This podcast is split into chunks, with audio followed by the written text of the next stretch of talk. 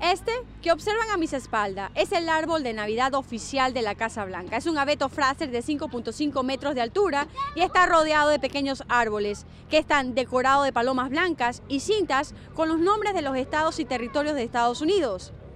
Las decoraciones navideñas seleccionadas para este año responden al tema escogido por la primera dama Jill Biden, quien tituló su inspiración Regalos del Corazón.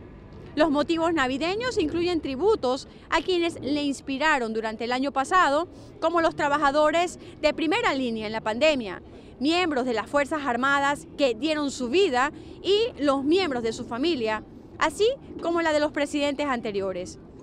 Entre tanto, llega el día de la Navidad y por segundo año consecutivo Estados Unidos está bajo el máximo nivel de alerta por la pandemia del coronavirus y además con la amenaza de propagación por la variante Omicron. Las autoridades sanitarias y la Casa Blanca han dicho que se mantienen vigilando el desenvolvimiento de esta variante que ya es la predominante en la nación. Esto ocurre justo en las festividades de Navidad y de fin de año, en el que muchas personas suelen emprender viajes y movilizarse por todo el país.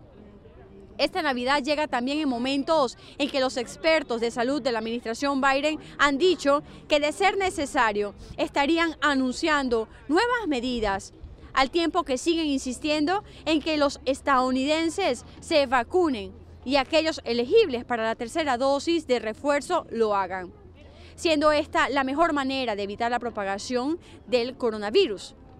El país ha reportado durante la pandemia alrededor de 52 millones de casos y casi 810 mil fallecimientos. Y hasta la fecha, el 62% de la población está completamente vacunada. En otras informaciones, luego de haber sido cancelado por la pandemia en el 2020, en siete días regresa el popular desfile de las rosas que se celebra en Pasadena, en Los Ángeles. Ya comenzaron los ensayos y preparativos, pero se anunció que habrá requisitos para ser parte y poder participar en el espectáculo. Tanto los participantes como los espectadores tendrán que seguir los protocolos de los CDC, como por ejemplo usar mascarilla, mantenerse con las personas con las que acudan y que practiquen el distanciamiento social. Las gradas ya están puestas y los carros alegóricos, así como los participantes que se están preparando para el esperado primero de enero. Desde Washington, Sofía Pisani, Voz de América.